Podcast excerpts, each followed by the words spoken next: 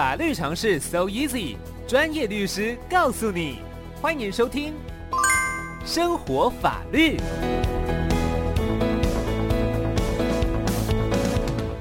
好，我们今天的生活法律单元邀请到的是扬生法律事务所的邓祥全律师，律师早安。艾米，各位听众朋友，大家早。是邓律师，今天有什么法律常识来跟大家分享呢？我们今天来讨论一下那个邻居噪音妨碍安宁的这个损害赔偿责任。是，嗯，如果住家邻居是音乐工作室或者是那种打铁的那种铁工厂，嗯，哦，发出了声音，会发出声音。对，如果不影响邻居都 OK，这相当、嗯、哦，这个大家的自由。但是如果长期播放很大的声音，哦。哦，音乐啦，或者是这个工作的这种声音，造成邻居的困扰，那这时候可以请求赔偿吗？嗯哼，嗯哼，好，在法律上啊，依照民法第一百九十五条的规定，如果不法侵害他人的不是身体自由这种的哈，对，我们会叫他其他的人格法益。嗯哼，哦，其他的人格法益，哦，像是噪音扰邻的这种损害赔偿请求，就是以不法侵害其他人格法益，哦，但是要情节重大。是。好，要情节重大才能够请求这个非财产上的损害赔偿。嗯，因为最近就有一个案例，哦，看到这个案例跟大家分享一下，就是有一个音乐老师，他在住处这个放这个音乐，嗯，哦，他他在他可能足足经营这音乐的工作室，那常常就在播演奏乐器跟播放音乐，那噪音就引起了公愤。哦，有十多位邻居提告哦，是，然后一个人要求三赔偿三十万了。哇！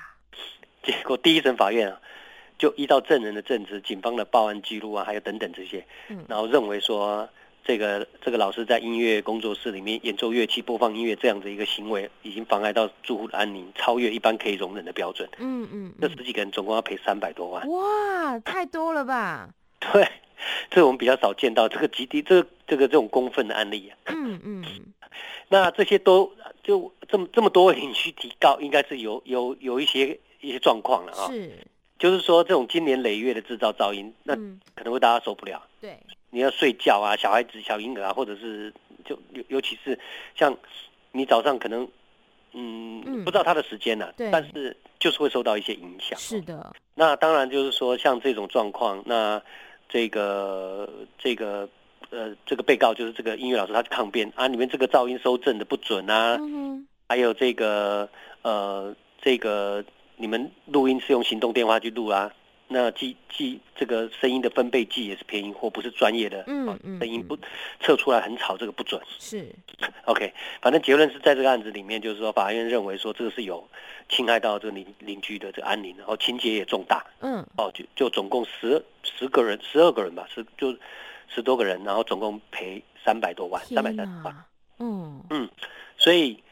类似这种噪音扰邻的这个状况，如果不是长期被精神上受侵害，相信不会有这么多的邻居一同提告。嗯嗯哦，那司法实务对于这种噪音扰邻的损害赔偿请求的诉讼，都会认为，假设你这个侵害邻居的安宁，然后确实存在，对啊，但是如果情节不是很重大，嗯哼，那不一定会可以判赔啊。哦，那这个情节重不重大，到底要怎么去？每个个案去判断。嗯哼，你一个个案去看是不是大家。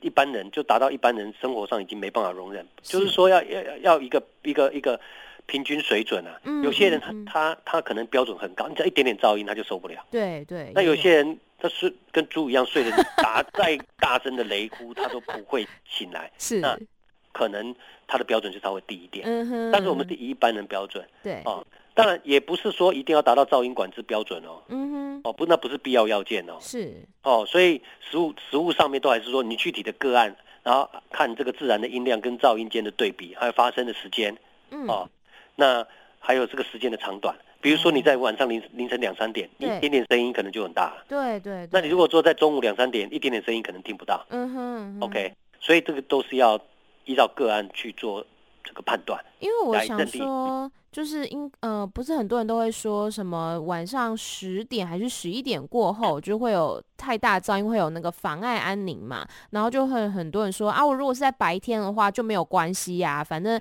白天大家都去工作啊，或者说呃，就是他觉得是正常的时间啦。但这其实也不一定，对不对？不一定，就是个案上判断。嗯，那比如说我举个例子，假设有一个有一个邻居，他每天早上六点钟就在西城，在你家隔壁开吸尘器。哦，那你觉得这可不可以？不行啊。有些人就认为好像不影响，因为他五点钟起来。啊，对。那有些人他还要睡到八点钟。嗯嗯嗯，是的。就尤其是那个，就是说不是不是独门。一一户一户这一种的，对对，或者大楼的，这最容易声音传来传去。嗯哼，对，所以说这个这个这个邻居相处，那个对于这个噪音的部分，大家还是互相啊。没错，哦、嗯，哦，就是说将心比心，哈、哦，自己如果说没办法这样子生活在这样的一个长期的。呃，大的声音下面，嗯，那就不要制造出来，否则像这个案例，我当然这个案子还是可以上诉了，只是说十几个邻居一起公愤提告，这个是非常少见，嗯，而且法院判到三百多万也是非常少见。是。那像是比如说我有看过啊，有人比如说他的房间里面或他家要进行装修的时候，他会在电梯里面贴一个告示，就是说，哎，通知大家我什么时候会进行施工。那比如说他对面的或者他隔壁的邻居是可以表示抗议的吗？就是说，哎，这个时间我要睡觉，你不可以施工。哦，一般其实规约都会有有规定哦，你也不能够说你不能不能够施工发出声音，嗯，不能禁止人家。哦，所以，嗯，对呀，对呀。所以一般像很多的这个社区的规约都规定，比如说礼拜天、礼拜六就不能施工啊，是，哦，那礼拜一到礼拜五就早上九点到十二点，然后呃可能下午就上班时间这样子，嗯嗯，嗯，就跟一般的上班时间这样的规定，那这样蛮合理的。是，对对，就大部分的人可能就是在外面工作这样子，那就比较不会吵到大多数的人啦。嗯，对对对，如果如果如果说声音是持续又长期，又不是因为工，就是说，呃，就是说，呃，社区规约所允许的，嗯，那这时候可能就会。受到限制，这样啊，对，因为如果说刚刚讲到，比如说是可能工作，或者说像音乐这一些，那自己的房间这个隔音的设施就要做好嘛，不是不是说完全禁止你，而是说你要你不要去影响到周遭的人了。对对对，嗯，就是说你如果要做，就可能你自己的隔音要做好。没错没错，好，那我们今天呢，非常感谢邓湘全律师，谢谢您。谢谢 Amy，谢谢，拜拜。拜拜。